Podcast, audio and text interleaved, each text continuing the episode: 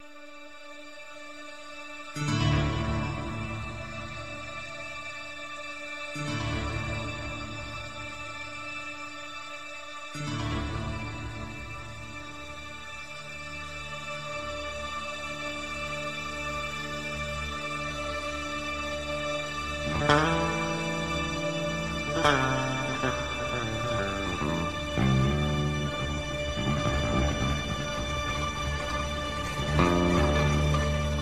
Au fil des arts, Daniel Zirotti, Dominique Molin.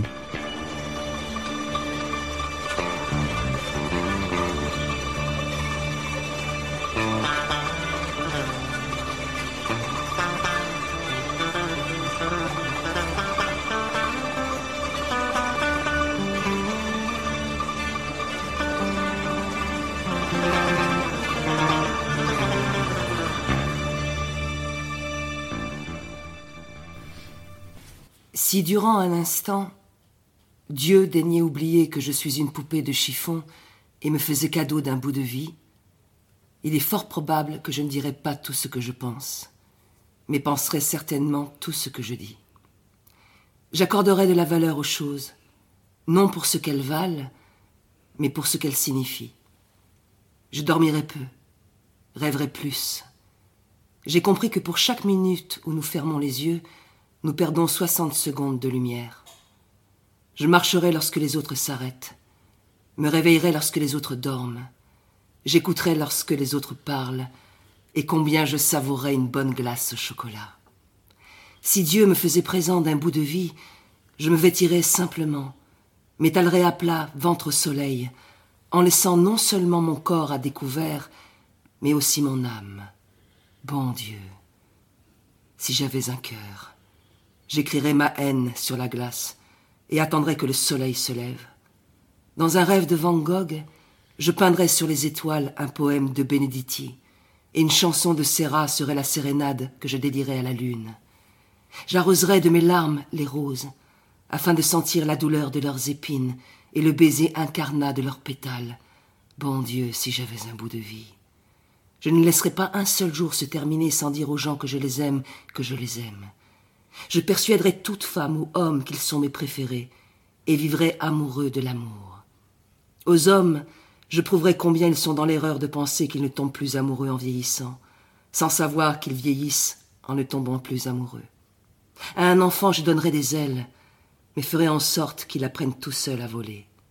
Aux anciens, j'apprendrai que la mort ne vient pas avec la vieillesse, mais avec l'oubli. J'ai appris tellement de choses de vous autres, les humains. J'ai appris que tous veulent vivre sur le sommet de la montagne, sans savoir que l'authentique joie se trouve dans la manière dont on gravit le sentier escarpé. J'ai appris que lorsqu'un nouveau-né serre avec son petit poing pour la première fois le doigt de son père, il l'a attrapé pour toujours. J'ai appris qu'un homme a le droit de regarder un autre d'en haut seulement lorsqu'il va l'aider à se mettre debout.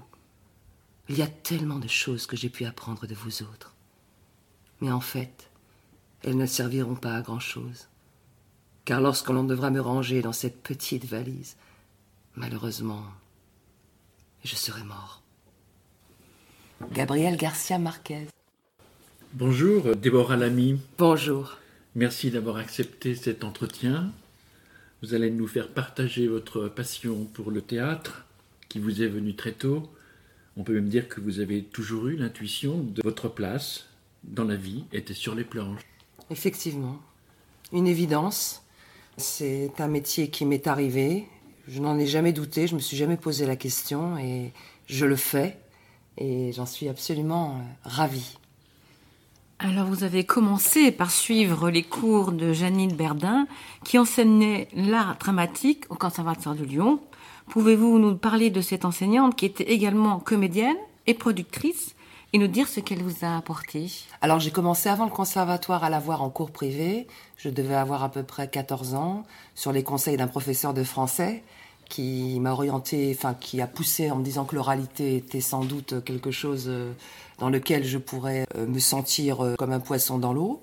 Et puis petit à petit, en faisant les cours privés avec Janine Berdin, effectivement, elle m'a aiguillée en me disant de, tenter l'examen du conservatoire que j'ai réussi. Alors effectivement, j'étais un petit peu la plus jeune un petit peu chouchou, on va dire. Donc j'ai eu l'occasion de fouiller tout de suite des œuvres qui étaient assez du répertoire euh, classique, dramatique.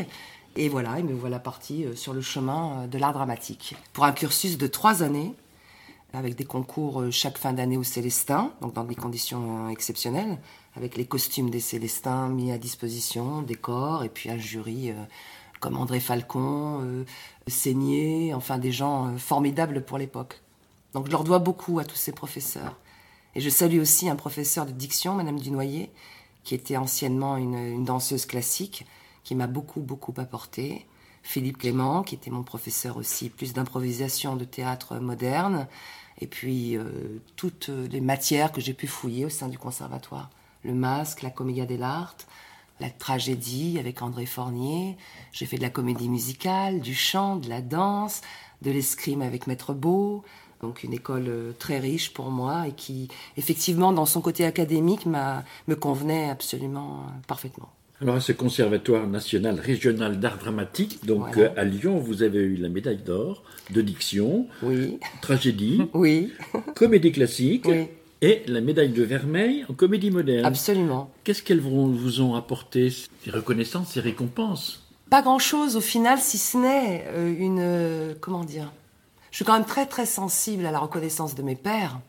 Donc le fait que ce soit euh, des récompenses qui sont attribuées par un jury quand même de qualité, comme André Falcon, je redis son nom, ou Madame Seigné, ou d'autres, une satisfaction, une validité sur ma place, euh, finalement, en tant que comédienne, et puis sans doute, quelque part, euh, profondément, pour mes parents qui ont douté longtemps euh, de ce métier difficile. Et je pense que c'était une façon de, leur dire, voilà, euh, c'est une récompense. Euh, un peu pudique sur le sujet, mais je crois que c'était surtout ça. Vous avez déjà parlé de, de nombreux stages, la comédie d'alerte, la tragédie, la comédie, le flamenco, ainsi qu'une formation aussi sur la méthode russe. On a l'impression que tout ce qui concerne le théâtre et le jeu ne vous est pas étranger. Non, euh, j'ai encore beaucoup de matières euh, que j'ignore. J'espère pouvoir les fouiller encore. Mais c'est vrai que la chance que j'ai eue, je trouve, c'est ce que je dis aussi aux élèves que je peux rencontrer, c'est d'avoir su tout de suite dans quelle euh, catégorie je voulais évoluer. J'ai tout de suite su que les textes dramatiques m'appelaient fort, que je n'irais pas forcément vers un théâtre de boulevard, de comédie, mais que j'avais envie de, fouiller des rôles plus romantique, plus passionnel. Euh. Donc effectivement, j'ai fouillé longtemps. J'ai fait beaucoup de comédia dell'arte qui m'a apporté énormément au niveau du corps, de la gestuelle, du masque. Et ensuite, il est vrai que j'ai senti à 20 ans, 21 ans, que j'avais envie de, prononcer les mots euh, des grands auteurs euh, plutôt dramatiques. Donc c'est une chance de savoir où on veut être. Mais je reste attentive à toutes les catégories à toutes les disciplines euh, de théâtre, quelles qu'elles soient. En sortant du, conservatoire, vous travaillez de suite et pendant 4 ans, de 91 à 95, vous interprétez de nombreux rôles dans des pièces qui sont produites par le théâtre des Célestins, parmi lesquels rôle Fantasio de Musset en 96, Cyrano de Bergerac de Rostand en 99, une adaptation aussi des Trois Mousquetaires, où vous interprétez bien sûr le rôle de Milady en 99, au Théâtre Antique de Fourvière, Ondine de Giraudoux, vous avez le rôle de Bertha en 1996. Chanteclair, toujours de Edmond Rostand, en 1992, Théâtre Antique de Fourvière, une adaptation de Notre-Dame de Paris en 1994 pour la Tony Garnier, le tout sous la direction la plupart du temps de Jean-Paul Lucet. Qu'est-ce que vous avez retenu de ces différents rôles? Alors moi, ça a été exceptionnel parce que je suis une toute jeune comédienne en 92 quand je commence avec Jean-Paul Lucet, qui me repère, je pense, lors de mes examens de conservatoire, et je me retrouve à Chanteclair, euh, à jouer donc dans Chanteclair avec Claude Giraud, avec euh, je fais le petit, je fais le pintado puisqu'on est dans les animaux, donc je fais le petit de Claude Jansac. Donc euh, quand même, donc je me retrouve en face de cette femme qui est carrément euh, incroyablement euh, impressionnante, et surtout au théâtre gallo-romain où devant moi, quand l'ouverture se fait, j'ai 4000 personnes qui regardent et j'ai l'impression que c'est moi qui suis spectateur. Et là, l'émotion me prend et je sais, je comprends dans mon corps que ma place est là. Donc ça, c'est déjà exceptionnel. Donc j'ai eu une chance, j'avoue, inouïe. Et à l'époque, ce qui n'existe plus vraiment aujourd'hui, Jean-Paul Lucet avec tout ce qu'on peut lui reprocher, faisait énormément appel aux comédiens lyonnais. Donc on avait la chance, parce que c'est ça aussi, euh, comment dire, euh, la réalité du métier, elle est là. On finit le conservatoire et ensuite, qu'est-ce qu'on nous propose? Comment commencer à travailler? Et c'est ce qu'il a, il a su faire et nous proposer en nous aidant, la plupart des comédiens lyonnais, euh, en faisant cette passerelle et en nous permettant de pouvoir aborder des rôles. Et très vite, ensuite, on dîne. Alors Bertha, c'est pareil, c'est un rôle remarquable, fabuleux. Euh, ben, j'ai commencé à simplement à apprendre à faire mon métier, à dompter le tract, à savoir euh, être dirigé, accepter d'être dirigé. donc c'est là que j'ai vraiment commencé, à ne plus jamais douter de ma place sur un plateau.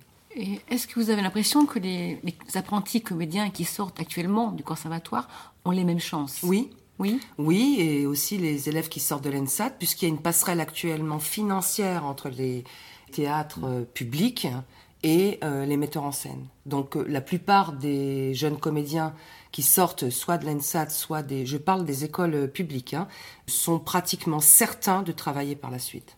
Soit au TNP, soit au Célestin, soit dans d'autres compagnies, mais généralement oui. Donc je dirais que c'est même plus cohérent qu'avant. En revanche, pour nous, comédiens qui sommes à Lyon, euh, du coup, c'est un peu plus difficile de, trouver sa place.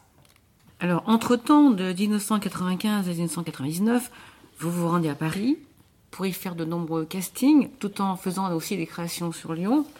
Mais finalement, euh, ça ne vous convient pas. Il y a quelque chose qui ne. C'est ça. C'est-à-dire que je suis repérée à Lyon par un agent parisien donc je me dis, bon, ben, j'ai 21 ans, je vais essayer de monter à Paris parce que, bon, euh, j'avais d'autres amis qui étaient montés, c'était une opportunité. Et puis très vite, je me rends compte que les castings que je passe ne sont pas du tout dans la veine euh, de ce qui me correspond. Donc finalement, j'enchaîne échec sur échec, déjà, et parce que ce qu'on me propose ne me plaît pas, je le sais. En revanche, j'arrive pas encore à le nommer, c'est difficile. Et puis, euh, heureusement, j'ai quelque part un instinct qui me dit de continuer à travailler sur Lyon. Donc là, je suis en parallèle avec Bruno Carlucci, euh, avec Françoise Mémone, avec euh, Philippe Force un peu plus tard à la Croix-Rousse, mais je continue à garder ma place où j'ai des rôles qui sont très intéressants à Lyon. Et effectivement, je me rends compte que à Paris, c'est ça va trop vite, euh, je me sens anonyme, je, je panique. Donc je comprends dans mon corps que c'est pas l'endroit où il faut que je sois. Et je préfère dire quelques phrases à Paris éventuellement avec Peter Brook ou même Robert Hossein à l'époque, que de partir dans des productions euh, avec des rôles qui, en tout cas, je sens que sans cracher dessus, ne, m'intéressent pas beaucoup, pour dire la vérité. Parce qu'on a toujours l'impression ici que la consacration, c'est Paris. Oui, moi c'est vrai que j'ai au fond du cœur, je vous, je vous le confie, euh, je suis très une enfant qui a rêvé de rentrer à la Comédie Française. J'y suis allée de nombreuses fois euh, et j'ai encore euh, en secret, ce, n'en est plus un, euh, cette chimère, mais pas forcément une chimère parce que j'ai pas dit mon dernier mot, mais j'ai envie d'entrer un jour dans la maison de Molière, oui. Donc effectivement, cela m'attire. Mais sinon, cette diversité, moi je me sentais perdue, je passais des, des castings avec des mannequins, avec donc ça ne me correspondait pas du tout, quoi. Je pouvais pas me battre avec mes armes.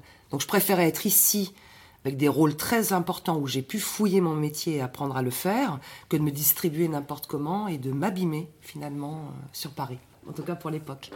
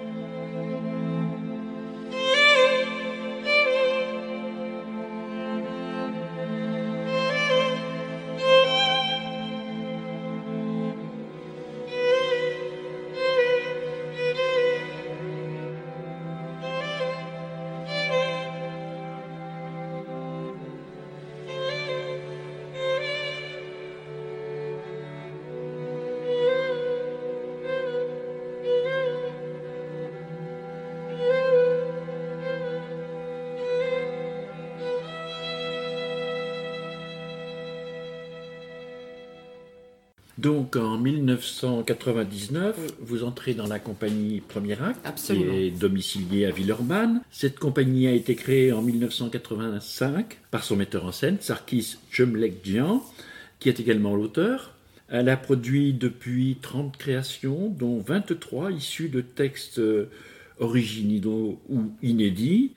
Qu'est-ce qui vous a incité à frapper à la porte de Premier Acte, premièrement Et puis, euh, cette compagnie, vous pouvez nous la présenter en quelques mots? Moi, lorsque j'étais au conservatoire, euh, il y avait donc des compagnies qui étaient accueillies pour jouer au sein du conservatoire. Et j'avais déjà vu le travail de Sarkis euh, Chemlekjan. Je crois que c'était l'espace vide de Peter Brook, c'est-à-dire qu'avec rien du tout, l'acteur vraiment au centre.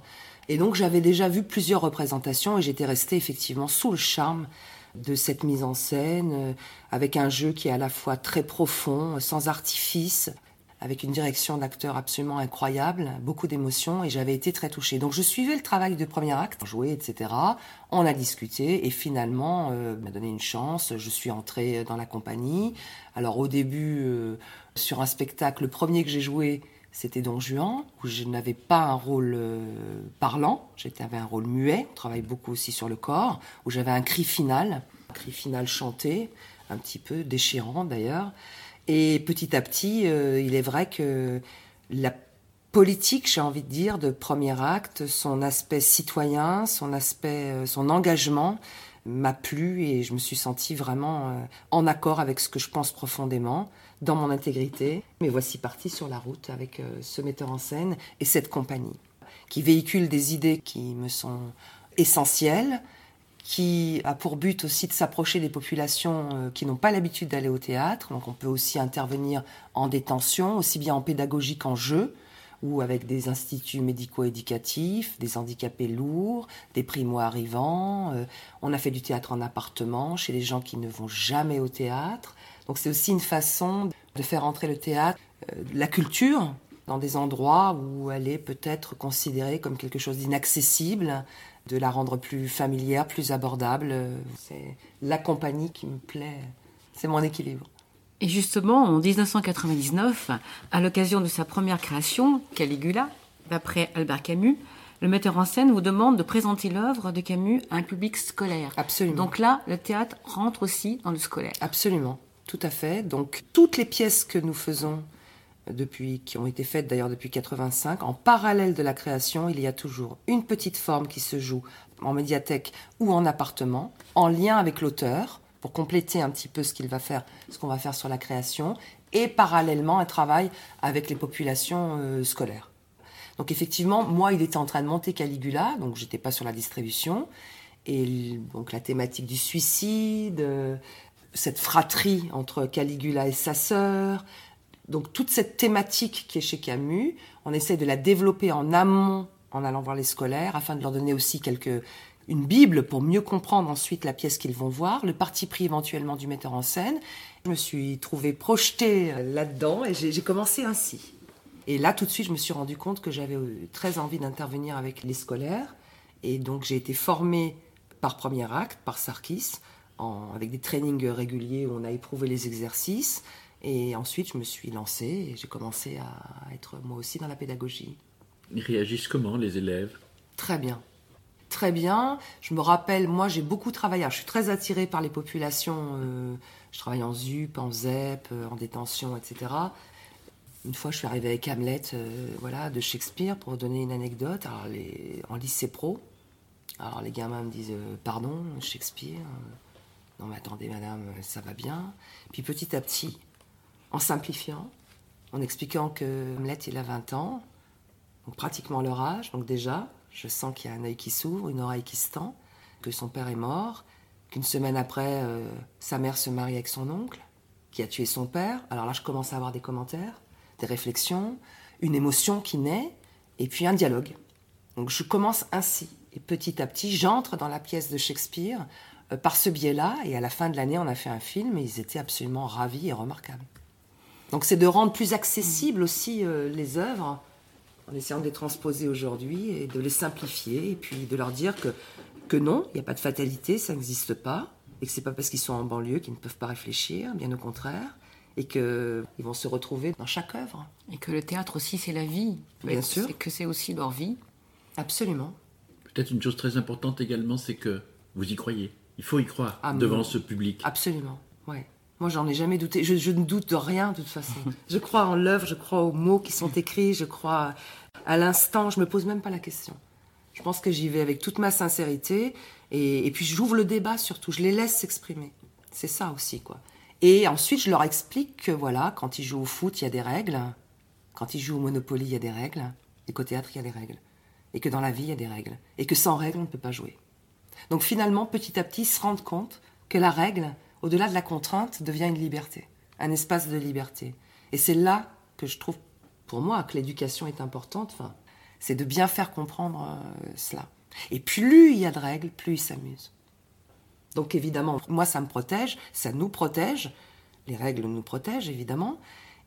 Et quand ils arrivent à comprendre, alors ils ne le synthétisent pas comme moi, ils ne le formulent pas ainsi, mais on arrive à des résultats étonnants. Alors vous en avez parlé un peu déjà. Parmi les créations de cette euh, compagnie, Premier Acte, vous avez donc joué dans Don Juan, 1999. Alors ce Don Juan-là, il est un peu particulier parce que si nous avons bien compris, c'est plus une réflexion sur le mythe qu'une pièce. Donc il y a Tirso de Molina, il y a Da Ponte Mozart, il y a Oui. Pushkin, il y a Oscar Miloche, il y a Molière évidemment. Vous nous avez dit que vous y teniez un rôle euh, muet. Oui. Qu'est-ce qu'il a voulu faire, le metteur en scène? Sarkis travaille beaucoup sur le mode choral aussi. Il faut le savoir, quand on est nombreux sur le plateau, on a beaucoup la notion du mode choral, où on évolue euh, tous ensemble. Donc on est un petit peu dans le mime, on est un petit peu dans le... Généralement, il travaille sur une intemporalité, toujours. Il ne place pas l'œuvre, si vous voulez, euh, dans son contexte euh, historique. ou. Donc là, on s'est retrouvé de la tourbe par terre, une caravane de gitans, complètement euh, suspendu hors du temps. Et il a mis la focale vraiment sur le rapport entre Don Juan et Sganarelle, Leporello, avec cette ambiguïté de père-fils. Donc il laisse toujours une porte ouverte. Comment dire? C'est difficile hein, de parler de son travail. Il en parlerait beaucoup mieux que moi. Il n'impose jamais un point de vue. Il laisse libre le spectateur de pouvoir aller plus loin dans sa pensée au niveau d'un personnage et de ne pas le réduire simplement à voilà, Don Juan. Bon, bah, non, c'est pas que le séducteur, c'est plus compliqué que ça. Donc, euh, cette Lola, elle est là, donc Lola, donc euh, Elvire, dans sa souffrance. Et il, a, il a voulu en faire un personnage muet qui a simplement un déchirement au moment de. de- qui s'exprime finalement simplement lors de la mort de Don Juan sur son amour et son impossibilité d'aimer. C'est c'est confortable de jouer un rôle muet comme ça Oui. euh? Alors, oui. au départ, non. Je vous dis la vérité. Au départ, euh, je me suis sentie punie parce que je n'avais pas l'habitude. Et euh, petit à petit, et aujourd'hui, j'avoue que le travail dans le corps m'apporte énormément. Et je suis très sensible à la danse, par exemple, quand je vois de la danse ou du mime, je vais, je vais beaucoup, beaucoup, je suis beaucoup de chorégraphes que j'aime, particulièrement Rachidou Ramdam, Israël Galvan, je les suis euh, où qu'ils soient. Et c'est vrai que je suis très, très sensible à cette euh, parole du corps, cette émotion que peut fournir le corps. Donc au début, je l'ai vécu comme une punition. Et finalement, euh, sans parler, du coup, je suis, on est obligé d'exprimer avec le corps euh, l'émotion de chaque instant jusqu'au bout des pieds. Et là, pour le coup, c'est un travail euh, remarquable, intéressant et qui construit. Voilà. Alors, en, en visitant un petit peu vos locaux, là, on a vu qu'il y avait beaucoup de masques. Oui.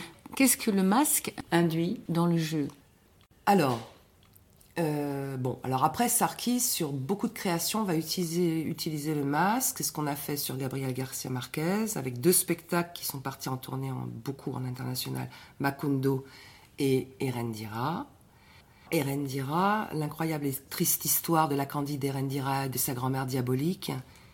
C'est tellement diabolique que justement, le masque ou le nez de clown permet une lisibilité du spectateur totale sans la violence réelle.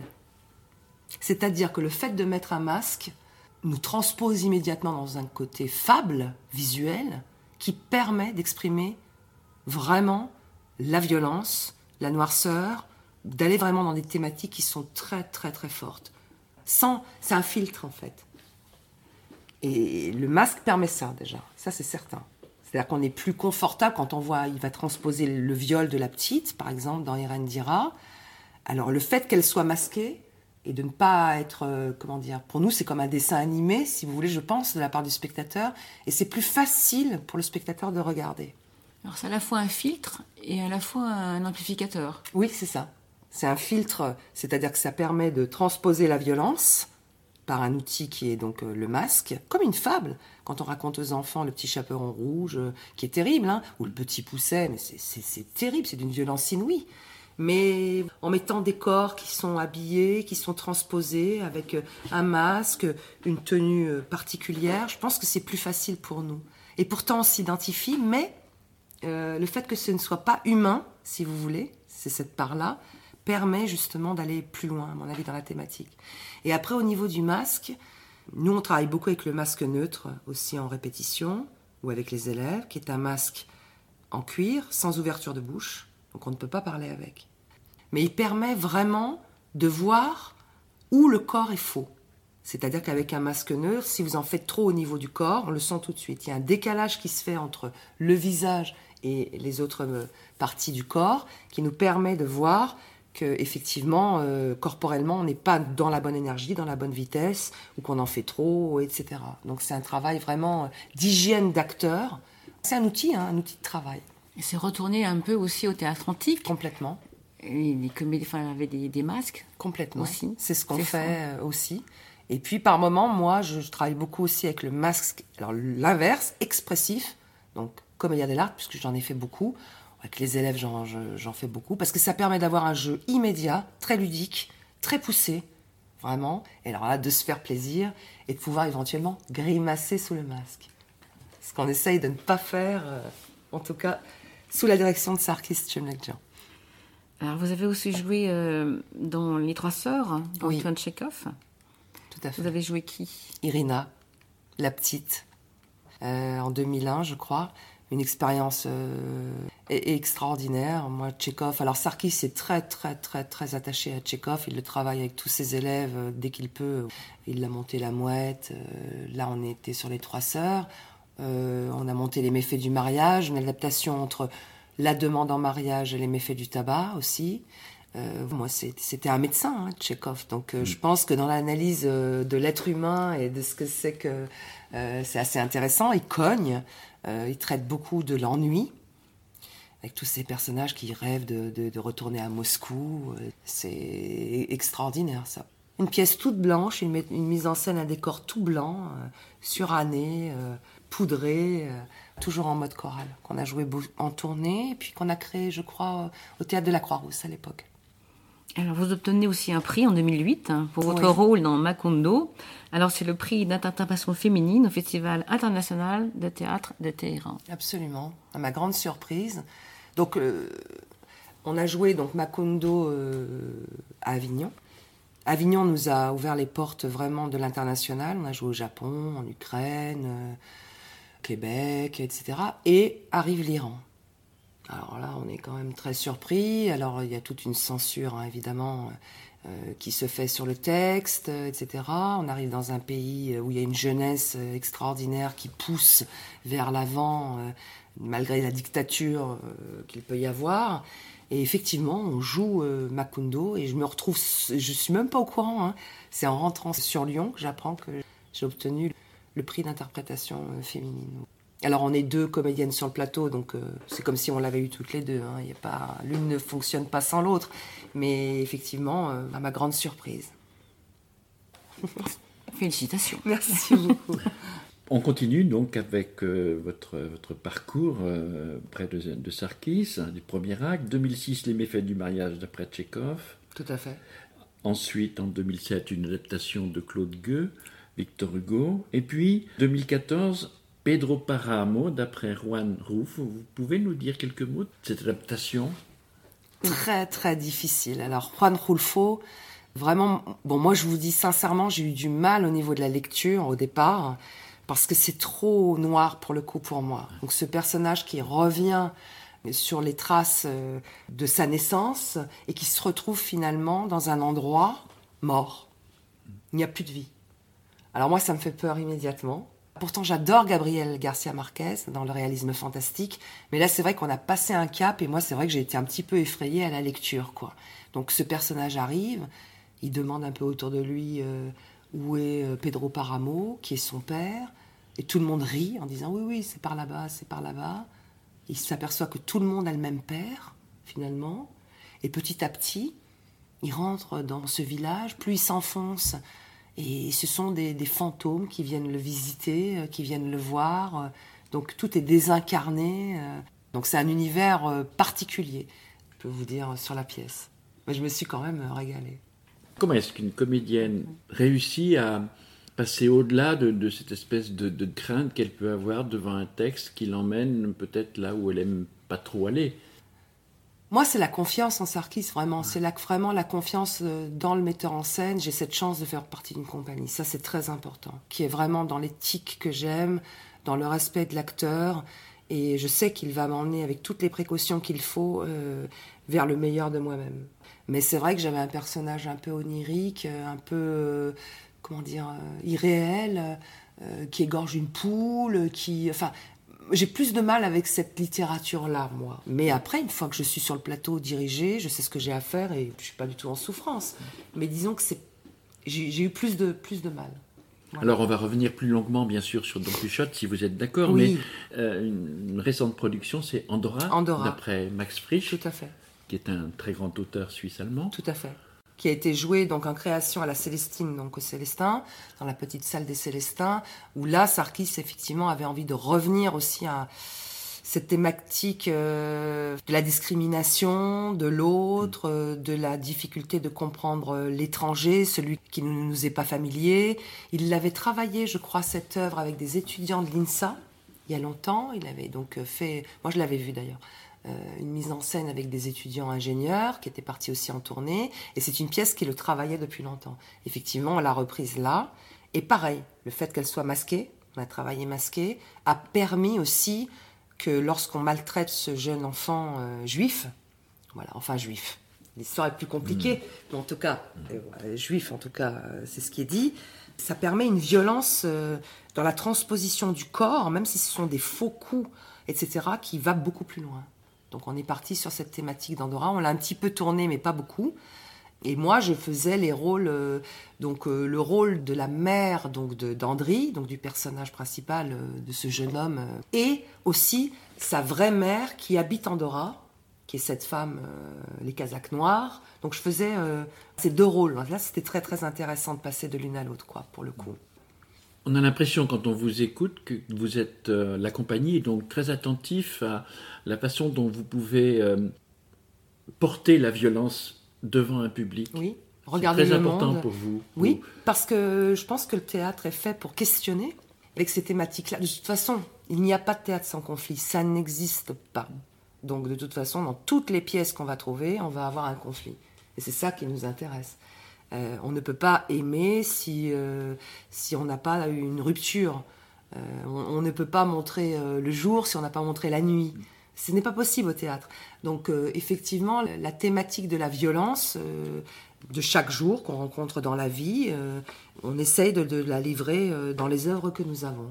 effectivement. Ce sur quoi je voulais vous, vous questionner, c'est que vous ne lancez pas des coups de poing à l'estomac. Vous avez parlé des masques, des masques qui sont une manière pour vous porter une violence peut-être plus forte symboliquement, mais, mais, mais dans les faits, elle n'est pas manifestée, cette violence. Je ne sais pas si vous voyez ce que je veux dire. Oui.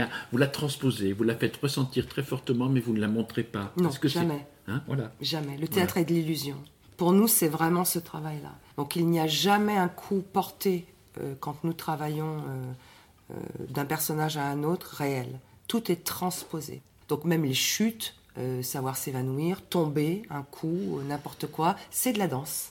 C'est chorégraphié. C'est notre travail, profondément notre travail.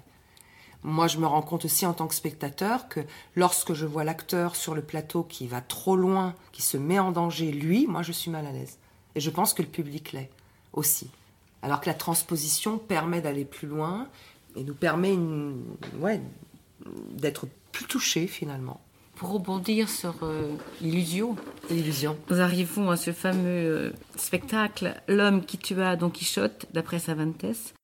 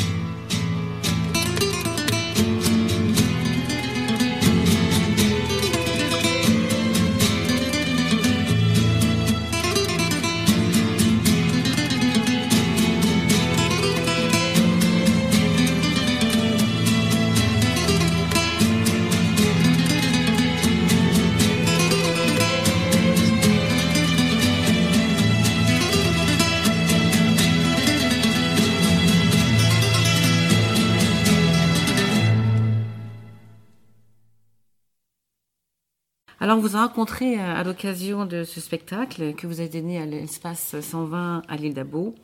Euh, un spectacle présenté pour la première fois en Avignon il y a 4 ans, avec un tel succès que 40 représentations ont suivi. Alors votre interprétation nous a époustouflés. Nous avons eu l'impression que ce rôle était pour vous quelque chose de formidablement important. En fait, nous avons été très impressionnés par votre identification au personnage. Oui, merci euh, tout d'abord. Merci euh, vraiment parce que euh, à cet endroit-là, d'abord du monologue, qui est une épreuve, quelque chose de très difficile dans un parcours de comédien. Moi, j'en ai rencontré beaucoup avant qui en avaient fait et qui me disaient oh là, tu vas voir, c'est un rendez-vous avec la solitude assez incroyable. donc cette gestion de l'énergie sur une pièce entière, etc. Et là, il est vrai, Sarkis avait déjà fouillé Don Quichotte sur des formes plus lourdes avec plusieurs comédiens, deux, volets qu'il avait déjà fait. Et puis, euh, il ne trouvait pas satisfaction vraiment. Euh, il voulait y revenir à un autre moment. Et je lui ai demandé. Euh, je lui ai demandé parce que j'adore la thématique, je la connaissais pas très bien, mais je sentais que dans ces personnages, dans cette intégrité, cette humanité, cette bienveillance de l'un vers l'autre, je me sentais, j'en avais besoin. Je crois que c'est ça. Et donc je lui ai demandé de me faire une adaptation euh, clé en main, ce qu'il a fait avec un guitariste, donc je suis accompagnée par un guitariste. En effet, c'est une expérience, Don Quichotte, pour moi. C'est plus qu'une pièce de théâtre, c'est une expérience humaine qui me console, qui me... Vous voyez, j'ai du mal à même à en parler. Hein. On sent toujours beaucoup, beaucoup, beaucoup d'émotions. Ah oui, c'est euh, féminine. Et petit à petit, toujours avec énormément de travail et on, rejoint le masque, c'est-à-dire qu'avec une gestuelle particulière pour Don Quichotte, une énergie particulière simplement en relevant le col de sa chemise, et puis plus rapide, plus petit, plus vers le bas pour Sancho, avec simplement en remettant euh, les poignets de sa chemise. Alors on est arrivé déjà à construire et à avoir deux couleurs de personnages, première chose. Et puis après, pour moi, ils sont asexués, quoi. Donc j'ai pas eu de soucis. Euh, je ne me suis attelée qu'à l'essentiel de ce qui se disent de ce qu'ils s'apportent l'un et l'autre. Et puis, c'est vrai que c'est une expérience sensorielle pour moi, euh, Don Quichotte. J'ai vraiment la sensation d'être un passeur, de les voir. Ah, c'est un peu onirique, hein, c'est un peu fou, mais c'est la vérité. Et d'être simplement en bruitage. J'ai l'impression simplement de, de, les voir et de d'être dans le... Oui, de, de, prêter ma voix à leur, euh, je ne sais pas. en tout cas, c'est un moment de lévitation euh, incroyable pour moi. Je peux dire que les spectateurs aussi sont en eh ben, lévitation. J'ai du mal à en parler parce que c'est très intime. C'est mhm. quelque chose. Et, alors, est-ce que peut-être on pourrait parler de votre travail? Vous avez énormément travaillé. Énormément. Nous, on ne s'en rend pas compte, mm. mais alors travailler, c'est un grand mot parce que c'est un tel rendez-vous chaque fois. On l'a commencé donc en lecture. J'ai commencé à le fouiller en lecture avec le pupitre, bon, en levant un petit peu les yeux au public. Ensuite, euh, j'ai commencé à l'apprendre. Et puis petit à petit, il m'a dit, bah écoute, pourquoi pas le tenter sur le plateau euh, à Avignon. Et là, on a commencé à le fouiller. Effectivement, on a énormément travaillé. Mais à la fois, c'était une évidence. C'est pas un labeur. Et le travail a beaucoup évolué aussi. Énormément. On l'a travaillé d'abord en toute petite forme, ensuite on l'a tenté avec une forme plus importante, avec de la vidéo, euh, alors pas illustrative, hein, plus simplement la lune, des étoiles, une ambiance, si vous voulez, une ambiance, un paysage visuel et un paysage sonore un peu plus poussé. Et puis on est revenu à la petite forme, je l'ai joué en médiathèque, je l'ai joué même sans costume. Et chaque fois, c'est le texte qui l'emporte. Donc j'en suis très heureuse pour les valeurs que qu'il véhicule. Alors, quelle valeur L'intégrité, l'humanité, euh, vraiment. Alors là, on est sur le deuxième tome, hein, de, le deuxième volume de Cervantes. À la fin de son premier volume, donc Cervantes se rend compte que d'autres personnes euh, écrivent sur ces personnages, sur Don Quichotte et Sancho. Il reprend la plume quatre ans après et il décide de faire, euh, de tuer son héros afin qu'on n'écrive plus jamais sur lui. Donc déjà, ça c'est important. Et puis, ce qui est extraordinaire pour l'époque, c'est cette mise en abîme où les personnages sont conscients qu'on écrit sur eux et vont donc adapter leur façon d'évoluer, de vivre et de, mener leurs aventures en, sachant qu'ils sont contrôlés par l'auteur. C'est carrément exceptionnel. Donc c'est comme si euh, euh, ils se permettent aussi de le critiquer. Donc Sarkis dit souvent aux élèves, c'est comme si Tintin se permettait de dire d'Hergé, Euh, mais moi, je trouve qu'il me dessine mal. Je vais faire on va faire attention, Milou, à ce qu'on fait, parce qu'il se pourrait qu'on euh, ne soit pas mis à notre avantage. Donc c'est extraordinaire. Mais surtout, moi, ce qui me plaît, c'est cette rencontre entre ces deux hommes qui, au départ, n'ont rien à faire l'un avec l'autre. Voisins, ils sont voisins. Un qui est donc fou, moi je crois pas qu'il soit fou, maintenant, euh, qui, décide de partir à l'aventure. Et ce voisin qui devient son écuyer euh, à son service et cette amitié qui naît entre, entre l'un et l'autre. Et puis la thématique du mensonge qui est compliquée, parce que dire la vérité à Don Quichotte le tuerait, à la fois l'entretenir dans cette chimère le tue aussi. Donc euh, que penser? Que faire? Que faire? Et vous allez le rejouer encore ou le spectacle a terminé ça? Non, j'espère qu'il ne se terminera jamais parce qu'à chaque euh, représentation, moi j'ai rendez-vous avec une virgule, avec euh, quelque chose que je n'avais pas vu ou pas compris encore. C'est la boîte de Pandore, hein. j'ai l'impression que c'est vraiment à l'infini que, je peux, le fouiller. Donc là, il va partir en tournée. On va être à Versailles, donc euh, en plein air. Alors ça va être une autre expérience là en juin.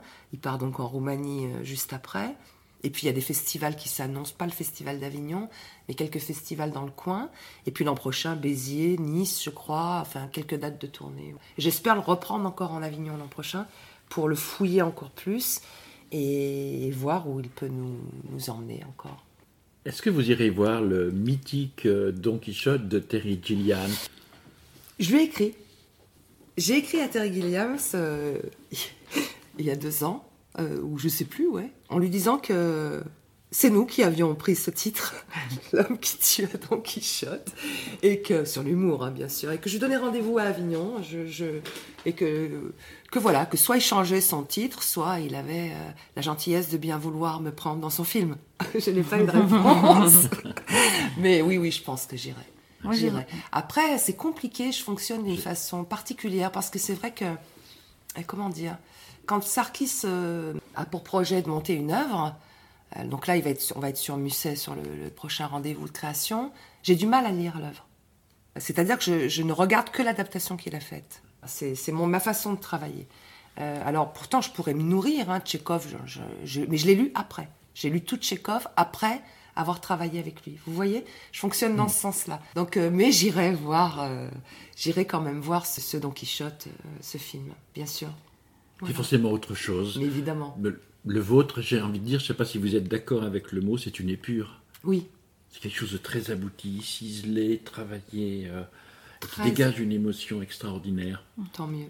Il a été fait vraiment. Moi, je suis, je suis ravie. Euh, je vous dis, je ne suis que le passeur, et je le, je le sens quand le public me dit qu'il est resté libre d'imaginer son Don Quichotte et son Sancho. Alors c'est aussi parce que je suis une femme et que donc je pense qu'on ne peut pas s'identifier à mon corps, évidemment. Donc je dirais que c'est plus facile qu'un acteur euh, masculin.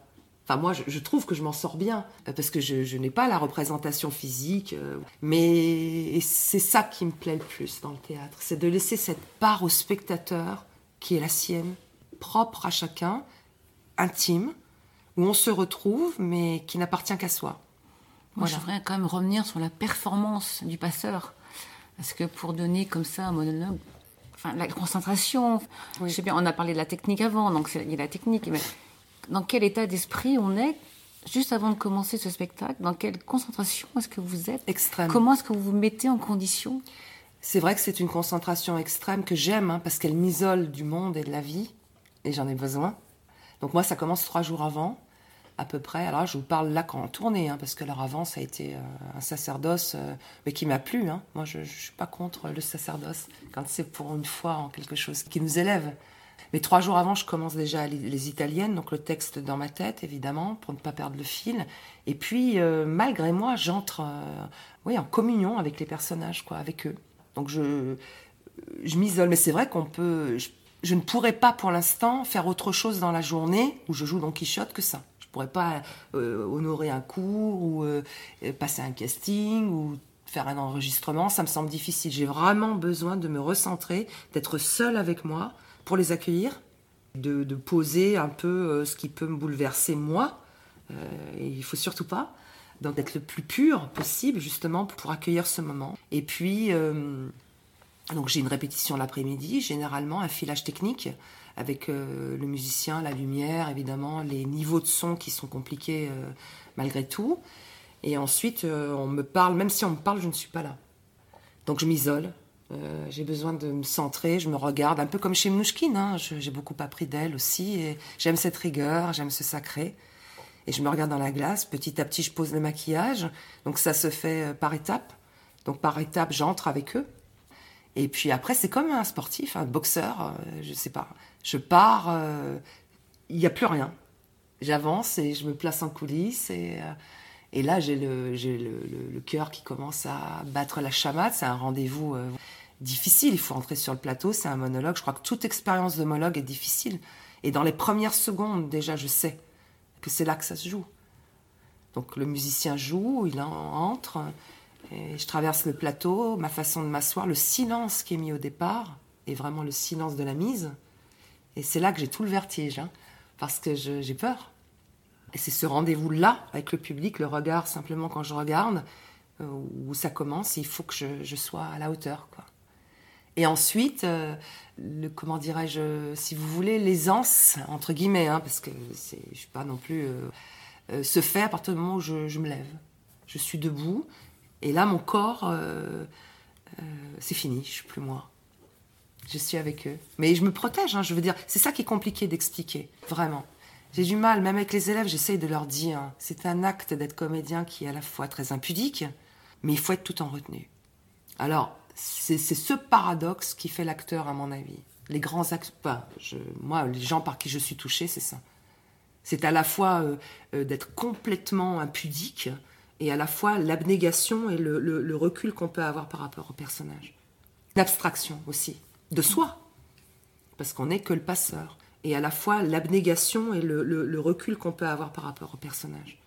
L'abstraction, c'est ma sensibilité, etc., qui fait sans doute que Don Quichotte et Sancho sont cela.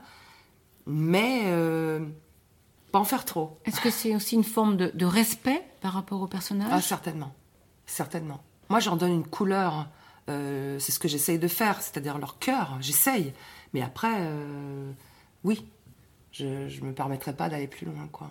Alors, c'est ce que j'ai beaucoup appris avec la technique de premier acte et de Sarkis. Au début, j'étais un peu un cheval fou. Brel.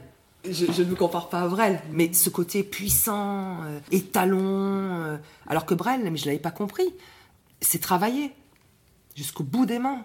Et si vous voulez, c'est maîtriser. Comme Piaf. Comme Piaf, exactement. Et au début, je comprenais pas, ce qui fait que moi, j'y allais à fond.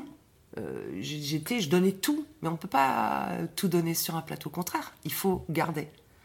Et il y a une part qui ne regarde pas le public et qui n'est pas intéressante pour le public. Moi, qui je suis, c'est pas très intéressant. Donc il faut savoir s'abstraire. Et c'est ce que je, touche du doigt avec cette partition je me sens, je vous le redis, comme, un, comme dans l'eau, légère. Je flotte. Donc j'ai plus mes archives, j'ai plus mon passé, j'ai plus mes douleurs, il n'y a plus rien. J'ai la chance d'avoir trois cœurs qui battent, Cervantes, Don Quichotte et Sancho. C'est beaucoup. C'est énorme. Qu'est-ce que vous voulez? Forcément. euh, Tellement beau. Non, c'est le, le- vraiment le. Et de vivre La- ce moment-là, qu'est-ce que ça vous apporte dans la vie, on va dire, de, Tout. de- de tous les jours, la vie réelle? Voilà, Alors, De vivre ça. Ah ben comme lui, hein, euh, chevalier à la triste figure. hein. Donc euh, une tristesse profonde. Je, je- je crois en ce que croit Don Quichotte. J'y crois à ses chimères. Euh, moi, je pense que personne ne peut m'empêcher, moi, d'imaginer que j'ai envie de voir quelque chose euh, et de faire mien ou de me dire que que non, qu'aujourd'hui il pleut, mais que c'est le grand soleil. Euh, je suis dans cette part-là. C'est ce qui, je ne peux pas vivre sinon. Et puis cette, une espérance, une espérance en l'homme, en la fraternité, en la l'attention, la bienveillance qu'on peut avoir l'un vis-à-vis de l'autre. Et malheureusement, je trouve que le, le monde cogne beaucoup, donc euh, ils me font du bien. Je vous dis, ils me consolent. Et puis, je trouve que ils m'ont ils m'ont accepté. En même temps, il n'avait pas le choix. Ils hein. n'avaient pas le choix. Voilà, je me suis un peu imposée. On va, si vous voulez, vous laisser tranquille avec euh, Don Quichotte. tranquille. Le mot n'est- ne convient pas avec Don Quichotte et on va revenir un petit peu vers, vers la compagnie premier acte. Pour un certain nombre des spectacles qu'elle a créés, le metteur en scène propose une petite forme. Oui. Hein, c'est comme ça qu'il l'appelle, où il s'agit d'aller à la rencontre des habitants, de jouer une pièce dans un cadre inhabituel, c'est-à-dire pas dans une salle de théâtre, mais dans un appartement, par exemple, Et, c'est l'occasion donc d'organiser euh, une soirée conviviale entre voisins, etc., etc. Puis pour les comédiens d'aller à la rencontre du public. Elle est importante cette activité. On a l'impression pour la compagnie. Très. Alors on le fait moins là en ce moment. On l'a beaucoup fait en médiathèque, etc. Donc les formes jouent aussi beaucoup en médiathèque. À l'époque, c'était soutenu par la politique de la ville ces actions-là, ce qui n'est plus le cas actuellement. Euh, sur, on était donc en résidence dans plusieurs endroits, donc à Dessines une douzaine d'années, à Faisin avant, et dans ce cadre-là, on pouvait bénéficier financièrement de la politique de la ville qui nous permettait d'avoir des actions pareilles. Donc effectivement, c'est très très très important parce que le but de ces actions-là est que justement on ne joue pas chez les alors j'aime pas le mot, hein, etc., mais chez des gens vraiment dans des quartiers difficiles, en HLM, qui ne sont jamais allés au théâtre. Et pour nous, c'est extraordinaire, parce que, comme dit Jacques Lecoq, donc, qui est un pédagogue, euh, nous on travaille beaucoup sur ces exercices, euh, donc le corps poétique, c'est une œuvre magnifique, si vous voulez la lire un jour, pour fouiller un peu ce que c'est que l'acteur, qui nous dit que être acteur, c'est travailler tout avec la fraîcheur d'une première fois. Et là, c'est ce qu'on fait on arrive chez des gens qui ne sont jamais allés au théâtre, qui ne savent pas ce que c'est qu'un texte, un acteur, et c'est extraordinaire. Donc pour nous, ça nous tient vraiment, vraiment à cœur. Comme en prison, comme euh, euh, de faire entrer la culture euh, derrière les barreaux, de travailler avec des populations, parce que généralement après on mène aussi un atelier. voilà, ça, ça prend tout son sens. Et vous parlez de prison, et justement en 2005, vous avez réalisé un court métrage à la maison d'arrêt de Montluc, au quartier des femmes. Ça s'appelait Parlez-moi d'amour en détention, avec neuf détenus, dont une mineure, sur la thématique de la voix humaine de Cocteau. Alors on est allé jouer effectivement, euh, rien à voir, hein, le Tchékov en détention homme. Moi j'ai tout de suite eu envie de faire un projet, euh, d'intervenir en détention. La place chez les hommes était prise, donc j'ai lancé comme une bouteille à la mer un projet euh, pour le quartier femmes. Et comme support, je ne voulais pas, comment dire, je voulais pas faire un reportage. Je voulais vraiment euh, que les détenus choisis euh, soient euh, acteurs. Et donc, comme support, j'ai hésité, j'ai tourné un peu dans tous les sens, et je me suis dit, ce sont les scènes d'amour du cinéma français qui peuvent m'aider à entrer en contact avec ces filles. Et nous avions effectivement au sein de la compagnie un petit bijou qui s'appelle La Voix humaine, euh, qui avait été joué par Catherine Vial au Célestin il y a longtemps, en 1988 je crois, pour la création. Et j'ai demandé à Catherine de venir euh, jouer en détention euh, cette petite forme. Et à la suite de ça, en utilisant la voix humaine, je suis partie sur toutes les scènes d'amour du cinéma français avec ces femmes-là. Alors la voix humaine, parce que d'abord, rien que le titre, hein, en détention, ça, ça, a déjà tout son sens. Et puis cette femme au téléphone, malgré la difficulté de la langue, la barrière de la langue, ça permettait qu'elle puisse s'exprimer. Et puis des extraits de Pierrot le Fou, euh, des Enfants du Paradis, euh, de, textes vraiment classiques. Et ça a donné lieu à un film qui existe, qui est très émouvant évidemment, et qui a été diffusé aussi dans le cadre de colloques pour la culture en, milieu difficile. Donc je suis très très très honorée de ce que m'ont donné euh, ces femmes, ces détenues, de leur regard sur moi, sur mon travail et leur confiance. C'était un moment extraordinaire.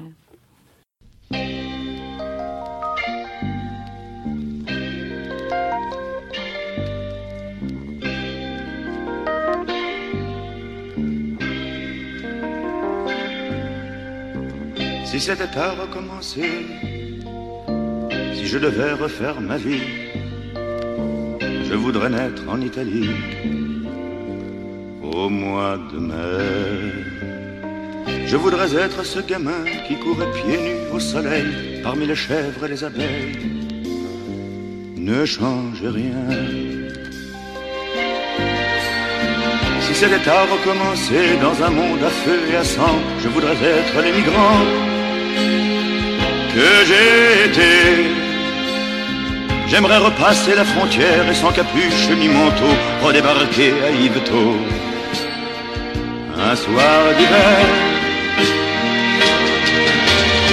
Si c'était à recommencer, j'aimerais un jour avoir 20 ans, être con et perdre mon temps dans les cafés J'aimerais traîner mes illusions dans des décors de cinéma, même s'il faut avoir l'estomac dans les talons. Si c'était à recommencer, j'aimerais revoir tous mes amis, même celui qui m'a trahi, c'est oublié. Je voudrais revivre ces heures d'espérance et de désespoir, ces nuits blanches, ces matins noirs. Un vrai bonheur. Si c'était à recommencer, j'aimerais aimer les mêmes femmes. Je ne veux pas saouler mon âme d'autres baisers. Je voudrais qu'il ne manque pas une larme, une déchirure au revers de mes aventures. Mais à culpa,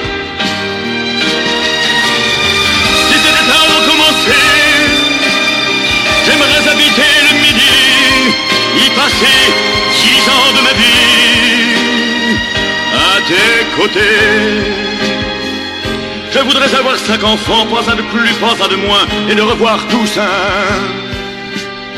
Prendre le vent. Si c'était à recommencer, je suivrais le même chemin, je manquerais les mêmes trains, sans un regret.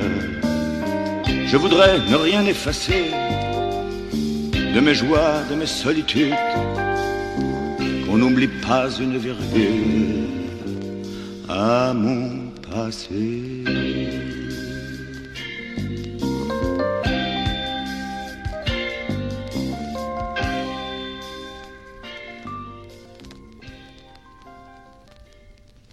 Oui, alors vous avez tourné dans un certain nombre de films pour la- le cinéma, pour la télévision. Surtout Alors, pour la télévision. Surtout pour la télévision.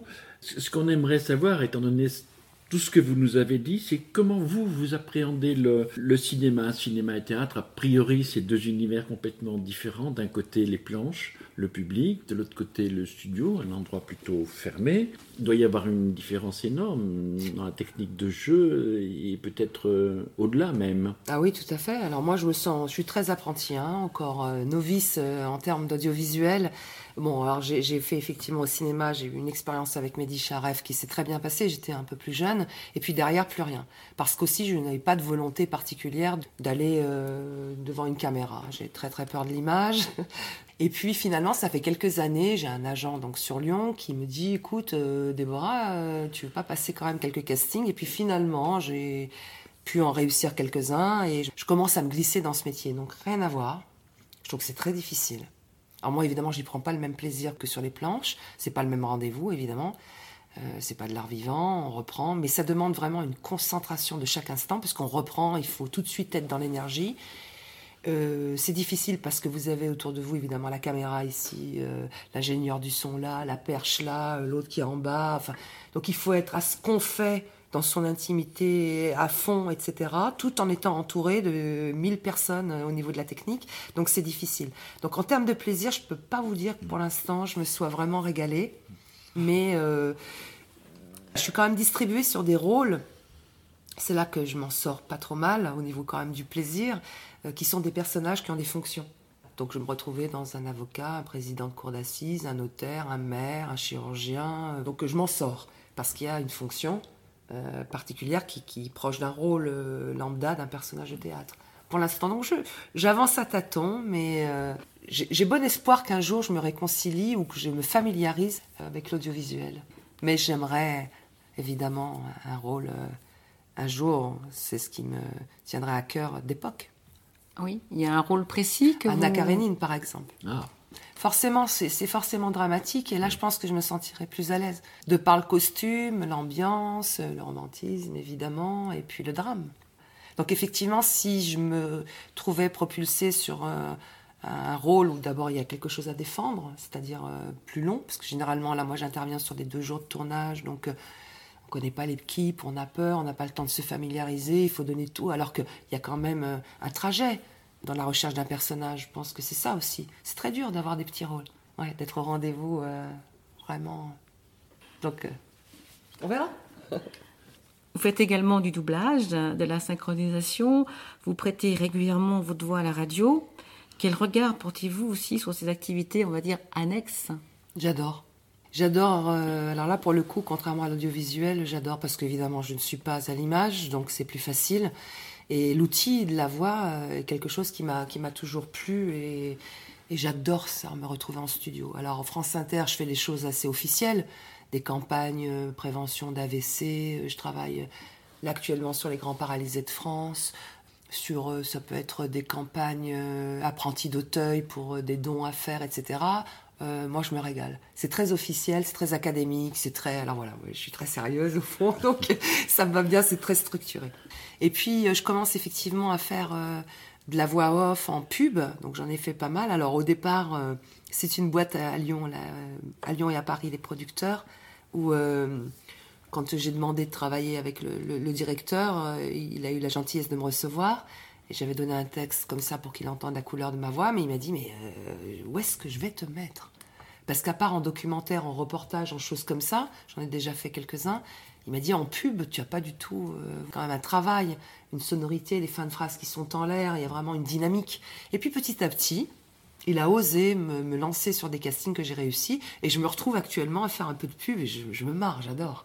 C'est- rigolo comme tout. C'est pas facile, mais ça me plaît, c'est plus léger, c'est plus ludique. euh, J'ai l'image devant moi de la publicité, le film, et puis je, place ma voix comme je peux, quoi, en fonction de leur direction. C'est très, très, très intéressant.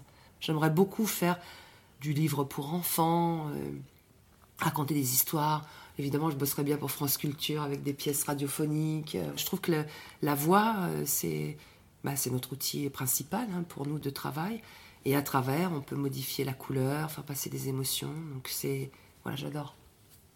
Alors vous nous recevez dans les locaux de la compagnie Premier Acte et Tout cette compagnie Premier Acte ne se contente pas de jouer, de monter, de créer, c'est aussi une école. C'est Et- une école et de alors théâtre. Alors, on a effectivement au sein de l'école depuis, depuis de nombreuses années une classe apprenti comédien. Euh, tous les matins, ils ont 4 heures de cours de jeunes comédiens en herbe qui veulent soit passer les grandes écoles comme l'ENSAT, le Conservatoire, Strasbourg, Reims, enfin, euh, il y en a de multiples, Cannes, enfin, il y en a beaucoup, soit euh, apprendre le métier d'acteur. Donc, euh, ils ont énormément de pédagogues qui les initient. Donc, Sarkis, évidemment, donc plus sur ce qui est travail de scène, etc. Ils ont des professeurs de mime, professeurs de danse classique, professeurs de katakali, donc de disciplines plus pointues, improvisation, des chants, travail de masque, euh, comédia dell'arte, euh, euh, travail devant la caméra, enfin un travail complet sur ce qui est euh, la discipline artistique euh, afin qu'ils deviennent éventuellement, nous le souhaitons, des, comédiens euh, affirmés euh, et qui pourront ensuite travailler. Et puis des classes évidemment le soir, des cours euh, amateurs avec des personnes d'horizons tout à fait différents. Aussi, on mène la même pédagogie. On travaille aussi avec des IME, instituts médico-éducatifs, euh, des handicapés lourds. Puis dans les lycées, les options légères ou lourdes, seconde, première, terminale. Puis d'autres cours encore que, que j'oublie parce qu'il y en a maintes et maintes. Mais nous avons à cœur de vraiment mener la même pédagogie, que ce soit avec des handicapés. Alors évidemment, complètement immobiles, on, on s'adapte, mais on va utiliser le même vocabulaire et, et travailler sur les vitesses, euh, l'espace, euh, la prise de parole, l'action, la réaction, le mode choral. Donc un travail effectivement de, de pédagogie euh, important. Les projets peut-être, les projets proches et peut-être un peu plus euh, lointains. Alors, euh, donc là, quelques tournées évidemment avec Don Quichotte, j'en suis, j'en suis absolument ravie. Donc, toutes les fins de cours qu'on a là actuellement, puisqu'il faut en- emmener les élèves au baccalauréat, euh, pour certains, les spectacles de fin d'année au niveau de la pédagogie. Et puis ensuite, Sarkis euh, se penche sur Alfred de Musset. Ce sera pour janvier prochain, une création, euh, adaptation toujours, euh, des Caprices de Marianne avec une, euh, une greffe. euh, des confessions d'un enfant du siècle autour de, Musset et de la thématique euh, de la loyauté ou de la déloyauté. Et alors, est-ce qu'on peut se permettre, dans votre domaine, le- le théâtre, est-ce que vous auriez un rêve, un rôle que vous n'avez jamais joué, une pièce que vous aimeriez monter, ou que sais-je? Alors, euh, non.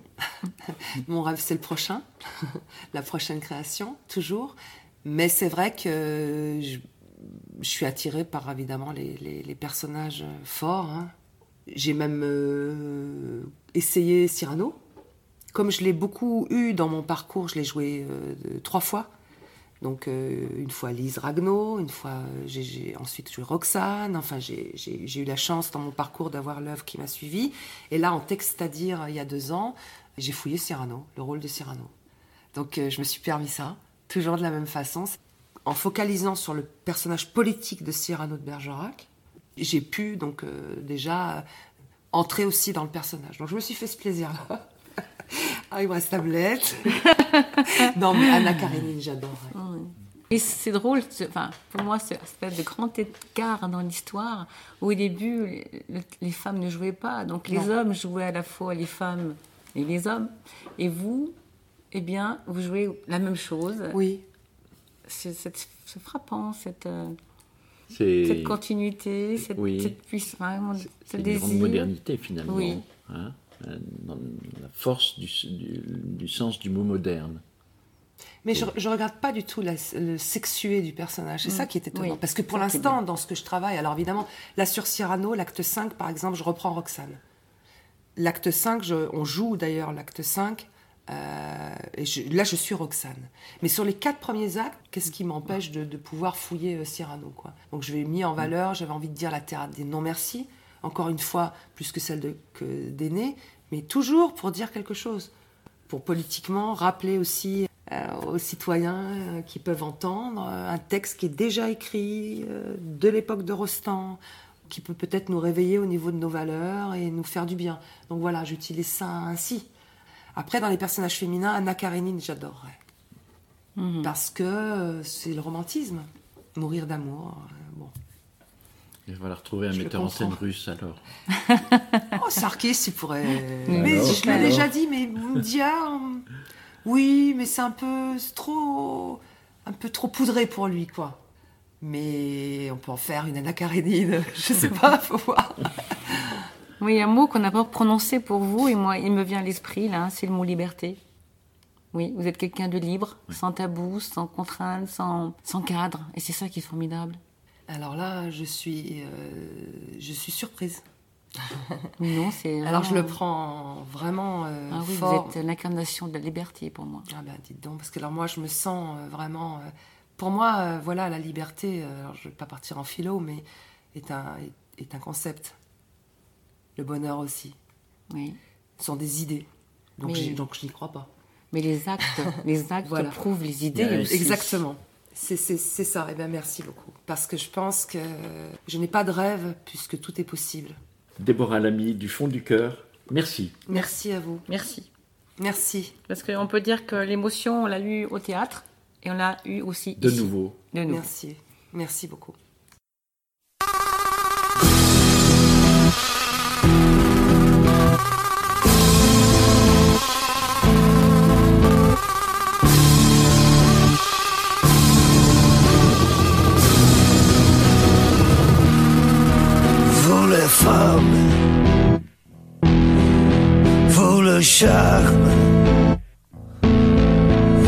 Vos sourires nous attirent, nous des armes, vous les anges, adorables, et nous sommes nous les hommes, pauvres diables? Avec des milliers de roses,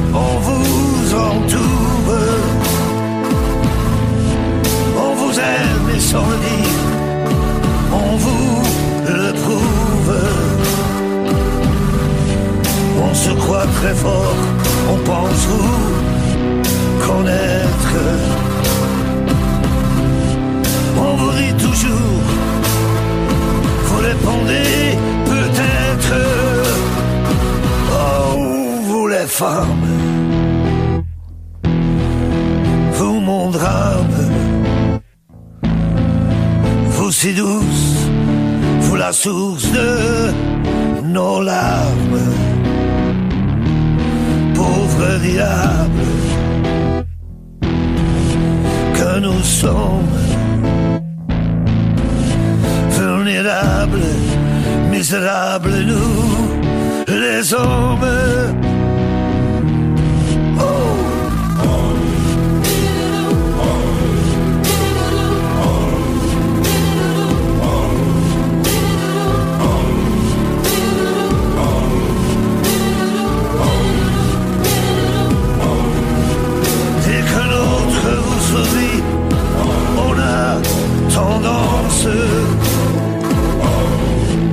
a joué plus ou moins bien la différence. On fait tout pour se calmer, puis on éclate. On est fou de jalousie.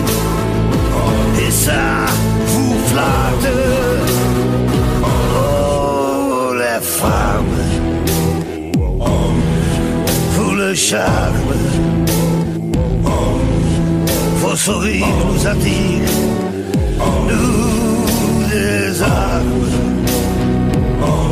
pauvres diables, que nous sommes vulnérables, misérables, nous les hommes.